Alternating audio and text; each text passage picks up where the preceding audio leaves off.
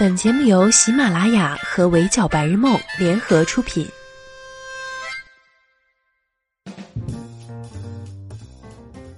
闹钟只能叫你起床，我负责叫醒梦想。Hello，大家好，欢迎收听本期的 Madam 神侃娱乐圈，我是 Madam 九九。王俊凯最近的瓜，大家有吃吗？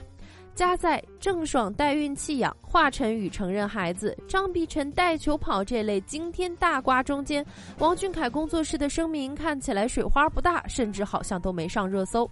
但 Madam 觉得这事儿本身值得被更多人看到和警惕，所以我们今天就来聊聊骚扰王俊凯及其团队长达半年的黑暗势力到底是什么情况。根据王俊凯工作室官方的说法，是二零二零年六月至今，一直有人在蓄意离间王俊凯和他的团队，步步引导甚至威胁王俊凯换掉工作人员，最终目的让王俊凯和第三方团队达成合作。听起来很离谱，对吧？等 Madam 去几位当事人的微博底下吃完瓜，才发现事实可比我想象中的还要离谱。我们按时间顺序来讲。一月二十四日，一位 ID 名为“我喜欢上你时”的内心活动九二一的微博网友突然开麦，表示他从二零二零年六月底开始跟王俊凯的经纪人杨柳谈合作，期间被杨柳种种不专业的奇葩行为震惊，愤怒之下不吐不快。他带了王俊凯的话题，长文控诉，用词非常严厉。Madam 来给大家画下重点。杨柳在谈工作时，喜欢营造一种他跟小凯的暧昧氛围，不停表达小凯对他的强烈依赖和特殊对待。被问到艺人面临难题时如何提高团队凝聚力，杨柳轻描淡写地说：“资本逐利，工作人员也一样，他会有更好的选择。”杨柳吐槽公益扶贫活动、心连心这种我们是推了不能再推、不得不去的东西，他们都是巴巴的上。谈合作期间，杨柳再三失信，无故拖延时间，合作谈不成，还对别人恶语相向。博主本人身患癌症，有一半时间要去治疗。他说要见面也会立刻配合，但杨柳却因为自己心情不好结束合作，甚至直接开骂，无视他人付出。博主久病成医，九月就提醒过杨柳要注意王俊凯的身体，结果他丝毫不在意，甚至炫耀王俊凯日常还要来照顾他的情绪和身体。杨柳要告博主诽谤敲诈，博主压力很大，但仍然选择曝光这种行为，不为任何钱财和利益。博主觉得王俊凯单纯又努力，一个专业的经纪人才能让他的事业和生活都发展得更好。杨柳作为经纪人期间，不知道得罪了多少人，别人会把这份恶意上升到王俊凯身上，希望工作室能重视这个问题。最后还强调了他所说的内容保证真实且有证据，并愿意为此承担法律责任。Madam 听了下他发的录音，确实有一个女生在讨论王俊凯的工作事宜，有提到王俊凯曾躲闪镜头，眼神没法直视别人，因为他内心不够笃定。还提到自己刚接手他的时候，每一张片子王俊凯都得自己看，但现在不用了。有时候甚至他觉得不太行的片子，王俊凯自己也认为 OK。又提到王俊凯练舞练到低血糖的事情上热搜，王俊凯会发微信联系他。有些负面新闻出来，他气不过，王俊凯会劝他算了算了。博主夸王俊凯的时候，有唱跳进步很大。杨柳这种风格是我刚接手的时候，他绝对不会尝试的。他还谈到艺人其实相对封闭，工作人员经常接触外界，所以他在接手一个艺人前，心里大概就会有一个预判，他需要判断艺人本身或者他和艺人的合作是否有前途，这是很现实的问题。不知道大家怎么看？反正 Madam 听完录音，第一反应就，呃，就这。因为博主的小论文部分写得很夸张，导致我以为证据的录音部分也应该挺劲爆的。结果从录音本身的内容来讲，是一些无法判断说话的人是不是王俊凯的经纪人，以及这些话并没有博主渲染的那么过分。如果说话的真正是。王俊凯的经纪人，这段录音顶多也只能证明王俊凯和他合作期间成长很快，风格发生了变化，艺人和经纪人之间的亲密信任。但艺人和经纪人之间的关系本就很复杂，他们既是同事，也是彼此联系最紧密的战友和利益共同体。不论是经纪人对于自家艺人护犊子，还是艺人格外依赖自己的经纪人，在行业里本来就是常态。而且说话的人不仅跟博主谈到了王俊凯，还聊到了他自己的职业规划。当然，咱不排除这人自来熟，跟谁都聊的可能性。只是 Madam 本人作为社恐本恐，如果能跟一个人聊这么多这么深，只能说这人本身就是我可以信任的范围内。那么问题来了，如果这位经纪人很信任博主，而且这种会对他聊天倾诉的程度，但博主却在这个时候暗戳戳录音，反手一个曝光，到底谁更过分呢？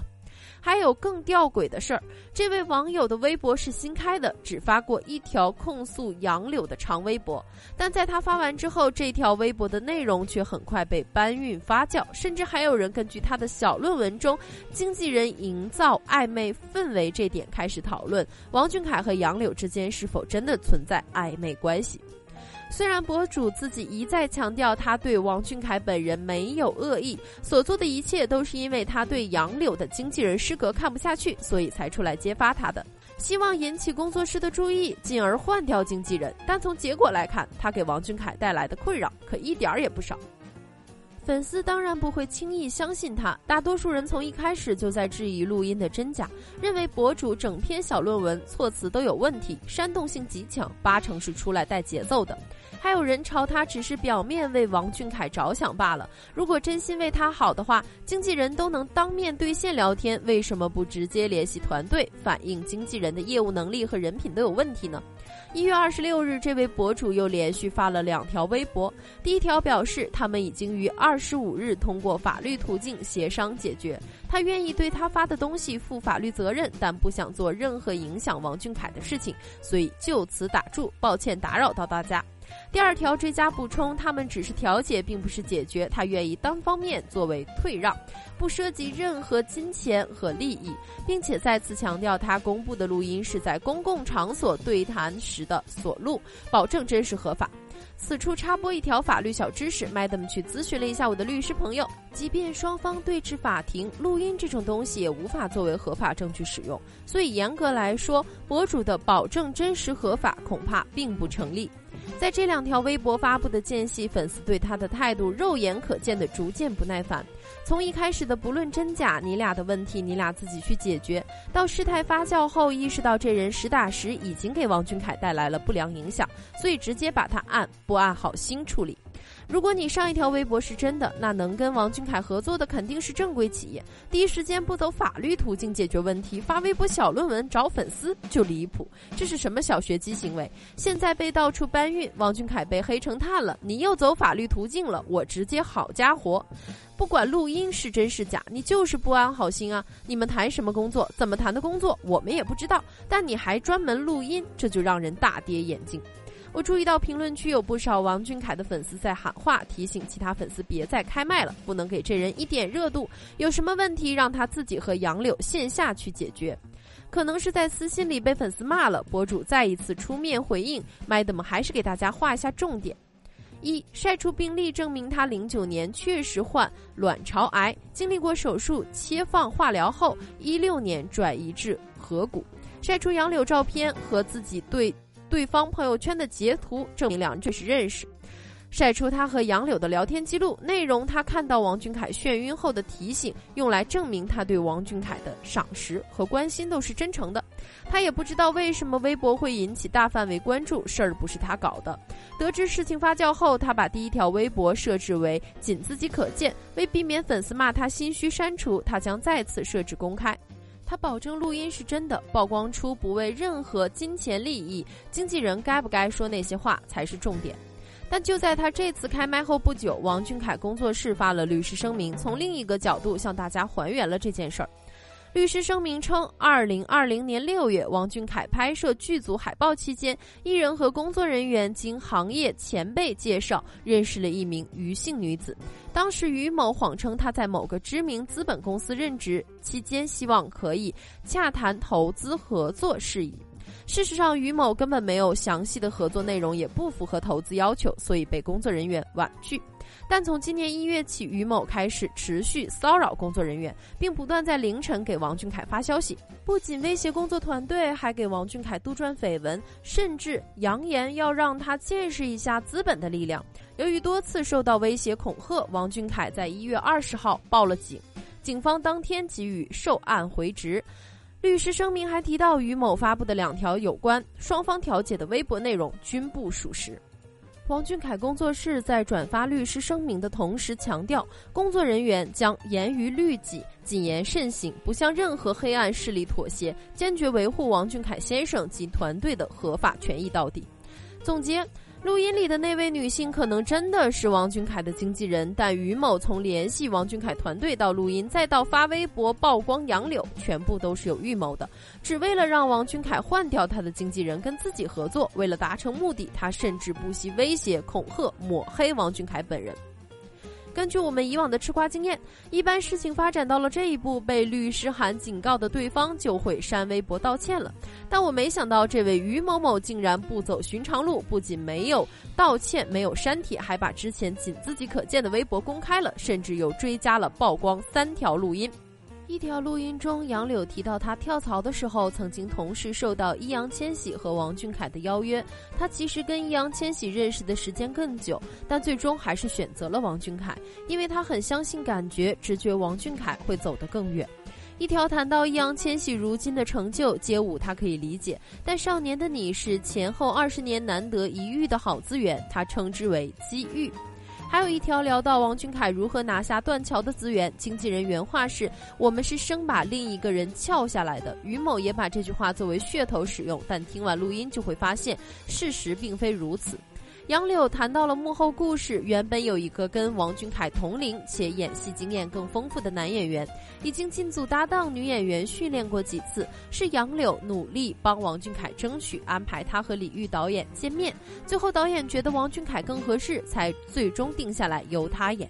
他说这段话的初衷大概是想强调，现在资本无法完全决定选角，李玉导演依然很有话语权，演员本身和经纪人的努力也很重要，不然自己不去争取的话，自带多少流量资金都没有办法进组。这三段录音都给王俊凯本人带来了不同程度的负面影响。TFBOYS 三家粉丝本来就势如水火，更别提这段录音简直公然拉踩。发出来没多久，粉丝就撕了起来。四字弟弟的粉丝当然不会允许别人说他的成就只因为机遇，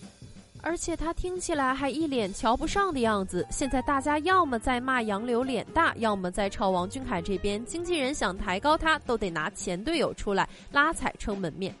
选角幕后的故事也被路人嫌弃，没听录音只断章取义的话，就会觉得王俊凯抢走了别人基本确定的角色，原本的良性竞争被炒成恶性竞争。粉丝拿出来解释，还会被骂在洗地。唉，王俊凯呀，真的是实惨。人在努力打工，仔细想想，他也没做错什么，却因为这样莫名其妙又匪夷所思的原因被拉出来黑了一通，就真的是 unbelievable。不知道大家什么心情，反正 Madam 全程吃这个瓜都感觉非常的难以置信。我既想不通为什么王俊凯的经纪人会说话嘴上没个把门，也想不通于某某这么处心积虑为了换掉王俊凯的经纪人到底图啥。Madam 本身就是娱乐圈女孩，也见过不少像杨柳这种的业内工作人员。个别有时候跟人聊天也喜欢夸张吹牛逼，以前大家顶多笑笑不以为然，但这事儿一出，无疑给所有的工作人员敲响了警钟。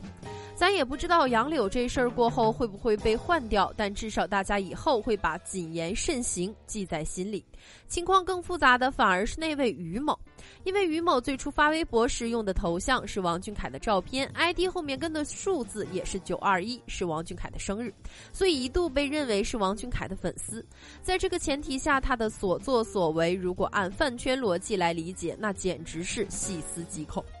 如果他是一个过激粉丝，是有人脉、有资源的业内工作人员，那他就可以假借合作之名接近自己的爱豆和团队。他会用自己的标准去考量他们，如果不合格，他又会用自己的方式，使用一切手段逼迫爱豆更换团队。我们前两天刚刚聊过粉丝对偶像的精神控制，这几年饭圈手撕爱豆团队的案例也屡见不鲜。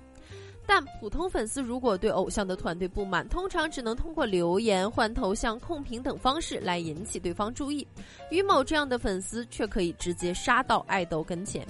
以前那些试图全方位掌控爱豆生活的精神私生饭，不一定能舞到正主跟前。团队的存在本身是对艺人的一种保护，但如果精神私生饭能够直接接触到团队和艺人，那将给双方都带来成倍的伤害。